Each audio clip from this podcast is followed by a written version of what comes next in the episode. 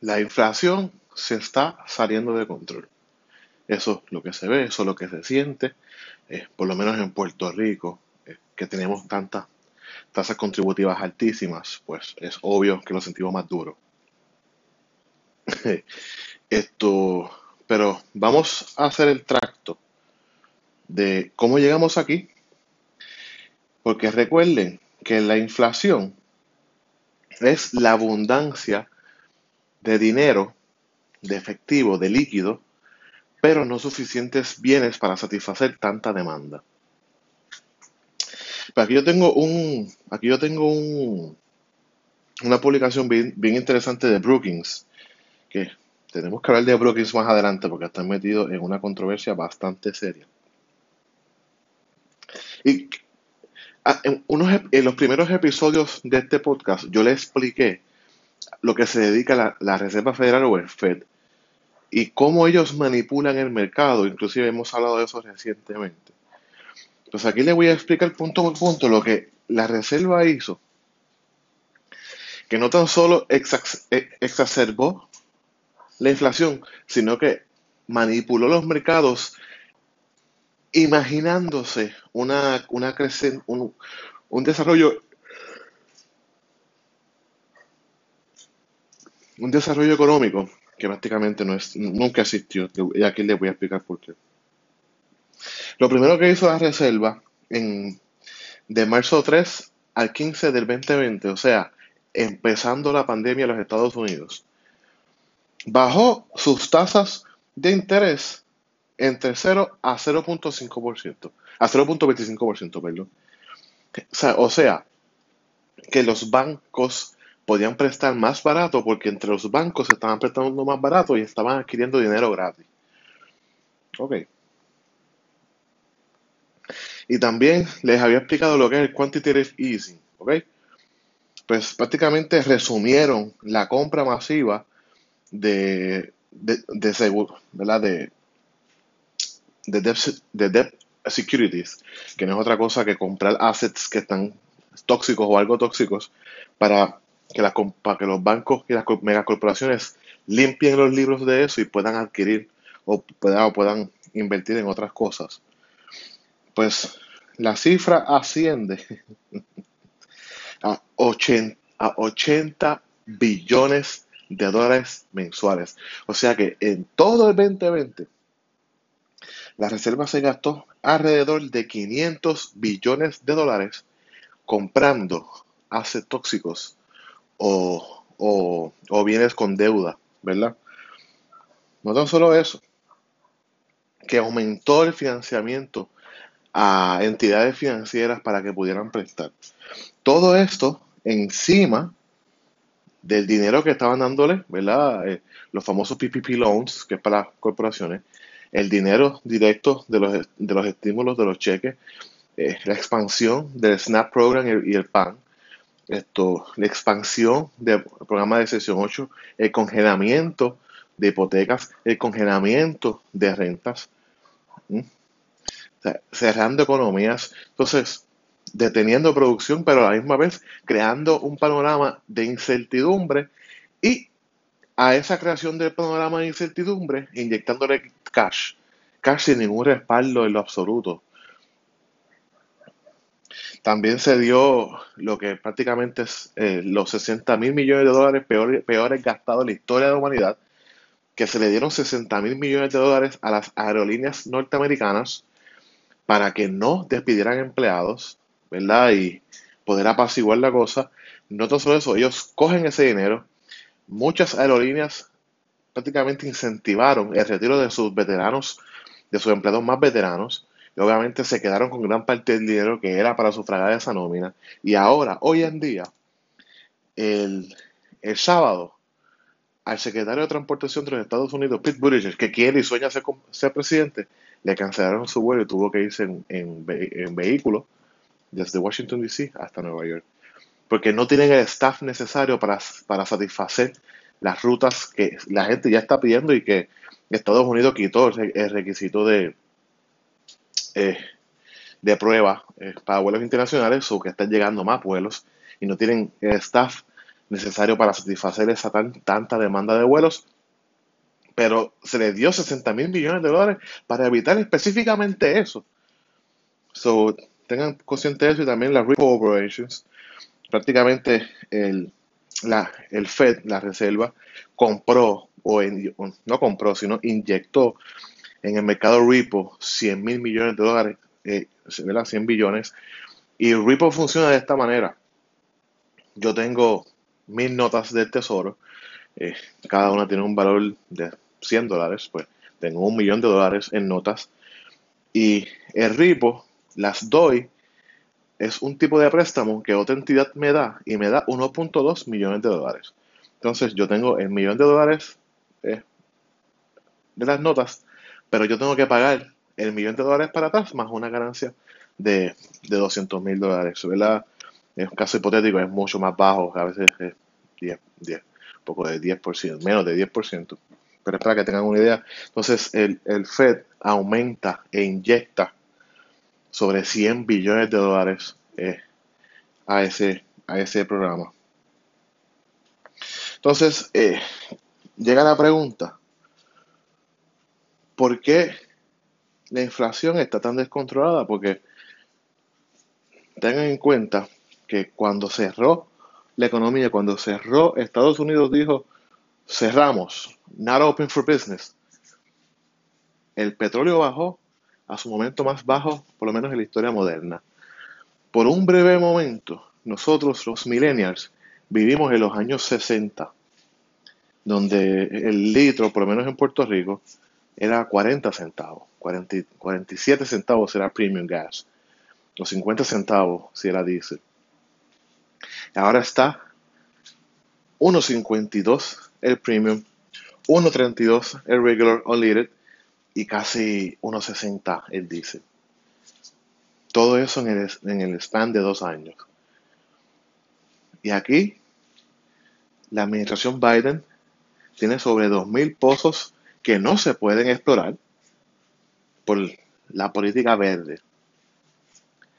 Pero sin embargo, Alemania, que cerró plantas nucleares para poder encaminar energía verde, energía para satisfacer a, la, a las Thunbergs de la vida, a los ambientalistas.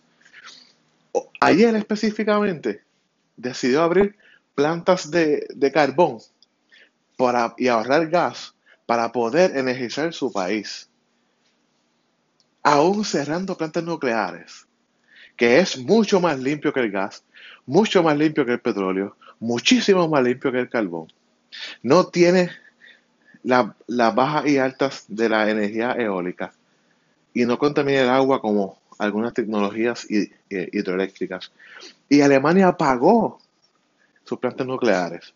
Y vemos en California, tenemos políticas pendejas, de, por políticos pendejos, que por meramente satisfacer a un grupo bien vocal, optaron por políticas que hoy en día tienen el galón de gasolina en lugares de California casi a 8 dólares.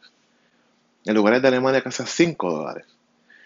Eh, estamos entrando en verano, sobre el consumo de energía aumenta, las personas guían más, entonces todo va a subir, inclusive en Puerto Rico, California y otros estados, es posible que, que hayan apagones selectivos por el alto consumo de energía y no, la, y no hay la producción necesaria para la demanda que se requiere. Así que ahí está tu inflación, o sea, ahí está. Y todo, gente, todo esto pasando mientras Shanghai, Beijing, esto, Shenzhen, Hong Kong están cerrados al mundo. China no está consumiendo ni cerca la energía que consumía previo a la pandemia. Y estamos teniendo todos estos problemas. Cuando el monstruo rojo decida abrir y diga voy a consumir, ¿qué va a pasar? ¿Qué va a pasar? Sin embargo, Estados Unidos sigue con sus políticas de tax, de tax ¿verdad? al carbón y al gas. Gas, me refiero a gas natural y petróleo. Puerto Rico sigue con su política absurda de contribuciones sobre el petróleo. Eh, la estupidez no tiene fin. Entonces, Biden no puede ni siquiera mantenerse de pie en una bicicleta detenida.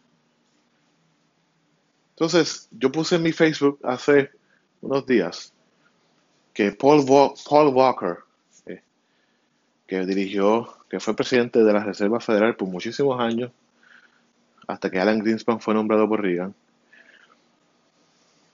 aumentó las tasas de interés de manera astronómica en sus primeros años, incluyendo, le causó la derrota a Jimmy Carter. Pero es que lo que Jimmy Carter sugería en los 70 para controlar la inflación, para controlar los precios energéticos, es lo que exactamente Biden está proponiendo hoy. Y, y es increíble, porque Biden era del equipo de Jimmy Carter, era senador en ese entonces, y no aprendió de la historia. no aprendió que Jimmy Carter pierde por turpe, por sus políticas verdes. yo soy pro energía renovable. Pero eso no significa que porque en 100 años vamos a tener energía renovable, nosotros tengamos que sacrificar el presente. Eso, no es, eso es inaceptable. Así que la inflación va a seguir descomunal hasta que los precios de energía no se estabilicen. Yo entiendo que la inflación no se va a ir. La reserva aumentó las tasas de interés en 75 basis points y JP Morgan Chase estima que antes que acabe el año la van a, va, a estar el 3.4% la tasa de interés. Y desde enero 23 de este año hasta el viernes, el Nasdaq ha perdido un valor de 9.5 trillones de dólares. Así que todas las personas que tengan 401k, eh, Plan 106, eh, IRA, algún, algún fondo mutuo, sepan que los tengo presentes en mi corazón. Así que eso, ese es el resultado no tan solo de políticas fiscales sociales, sino políticas fiscales cronistas, clientelistas. Porque ya no estamos en un juego donde si tú tienes el mejor producto, si tú te adaptas lo más rápido, sobrevives o lo manejas. Estamos en un mundo donde la Reserva Federal y el Tesoro de los Estados Unidos de Norteamérica, inclusive la Comisión Europea, escoge ganadores y perdedores. Ejemplo, si usted es un comerciante que usted no tiene la dicha de intercambiar en el Dow Jones, en, el Nasdaq, en el, S, en el SP 500 o en cualquiera de los índices, VINIX o, cual sea de su preferencia, tenga por seguro que usted lo más que recibió, si tuvo suerte, fue los préstamos PPP y quizás un incentivo personal. O el PUA, who. Pero esta gente, esta gente le metió al sistema 500 billones de dólares. Por eso, usted, usted ve estos jefes ejecutivos de Goldman Sachs, Deutsche Bank, eh, JP Morgan Chase, Citigroup, eh, Apple, Google, Zoom, Microsoft, Amazon, Walmart, ¿sabe? Todos estos tipos, claro que tuvieron años, ese, esos años buenos porque el mercado se fue full tecnológico. Pero tenga usted presente que muchas de esas compañías tienen assets tóxicos. Y en la Reserva Federal le dijo, tienes mil millones en assets tóxicos, no te preocupes, véndemelos a mí y sigue tu camino. Ah, si tienes problemas de liquidez, pues aquí está el mercado ripo con 100 mil millones de dólares. Y eso no tiene acceso a todo el mundo. Entonces, cuando la reserva cierra la pluma, sube tasas de interés, baja un poco el mercado ripo, vemos que las corporaciones van a votar 25% de su staff, muchos de ellos recién nombrados, o inclusive buscan la excusa para votar a, sus senior members, porque cobran mucho más, y sus junior staff, eh, ¿verdad? Lo suben un poquito, suben un poquito el sueldo, pero eh, obviamente tienen un margen de ganancia, sacando el de más experiencia y dejando uno nuevo. Así que hemos vivido, y yo se lo vengo anticipando en este podcast, y los que han leído mis columnas, es una casa de cartas, un house of cards, que poco a poco se ha ido desplomando. Así que, si, quieren un consejo mío, yo no estudié economía, pero sí estudié política, sí estudié relaciones internacionales y sí tengo un conocimiento básico de política económica. Y ver bien lo que va a hacer el Tesoro en los próximos meses y ven bien lo que va a hacer Berkshire Hathaway, que tiene ha chocado en el banco casi 70 mil millones de dólares en líquido y este es el momento de ellos para comprar. Así que ahorren dinero, si van a invertir, miren esas transacciones, lo que hace el, Tesoro de los Estados Unidos, lo que hace la Reserva Federal y lo que hace la compañía Berkshire Hathaway, para que quizás tengan una mejor información, ¿verdad? Y vean dónde va el mercado y puedan ver dónde hay matices y dónde no los hay. Por último, les dejaré en, en, los show notes, que es verdad que lo pueden leer, eh, mi Substack pagando 4 dólares mensuales, recibirán una, columna eh, semanal. Ya yo publiqué una que, es bastante buena, que se llama La Revolución de los Olvidados. Se lo iba a discutir en el podcast, quizá lo, discutamos en el próximo.